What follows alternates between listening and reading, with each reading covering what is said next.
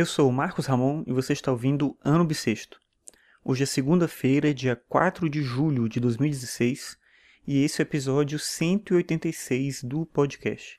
E hoje eu vi uma ilusão de ótica, um vídeo, na verdade, né, de uma ilusão de ótica criada por um professor de matemática, um japonês, se não me engano. E essa ilusão de ótica foi uma das que ganhou, tem uma competição, não sabia, uma competição mundial de ilusões de ótica. Então é uma o nome lá que ele dá é ilusão do cilindro ambíguo. Então ele fica na frente do espelho, ele mostra um cilindro de um lado, mas do outro lado, na imagem, no reflexo, a gente vê a gente não vê ele, então a gente vê quadrado de um lado, que eu quero dizer, e do outro lado a gente vê um círculo.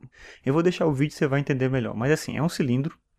De um lado ele parece um cilindro normal, a, a parte de cima redondinha, mas do outro lado ele fica a parte quadrada. E isso é que é o estranho da ilusão.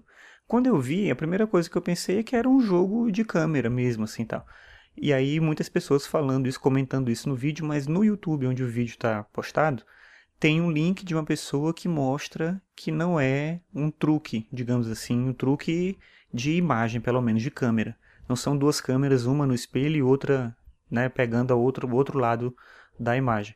Na verdade, é um truque feito com o próprio objeto. O objeto tem uma forma que, dependendo do ângulo que você vê, e aí esse é o truque, né? no caso da filmagem, dependendo do ângulo que você vê, você vai, vai acontecer isso. Você vai ver quadrado de um lado e vai ver o círculo do outro lado, no caso, no reflexo, que é o espelho. O truque está no ângulo, né? na forma como você vê a imagem né, daquele objeto, e justamente isso está ligado a como o objeto está construído.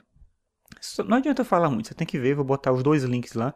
O link da ilusão de ótica, que foi essa que uma das que venceu esse campeonato mundial, e o outro link da, da, da explicação, que mostra como esse objeto é feito e por que a ilusão ela acontece. O que eu acho interessante sempre das ilusões de ótica é que, mesmo depois que você já sabe como funciona, você continua vendo a ilusão. Acho que isso é o mais incrível.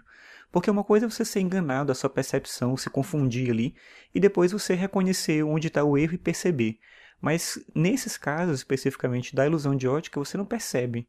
Quer dizer, você percebe, mas você não muda a sua forma de ver. Você continua vendo diferente mesmo depois de entender como funciona o processo. Isso que eu acho mais encantador e impressionante na ilusão de ótica. E como diziam os racionalistas, talvez a gente não deva confiar tanto assim nos sentidos já que eles enganam a gente. A gente pode compreender algo, a gente pode entender, interpretar uma verdade da realidade, da própria natureza, mas nossos sentidos não necessariamente vão corresponder àquilo que a gente pensa, àquilo que a gente compreende.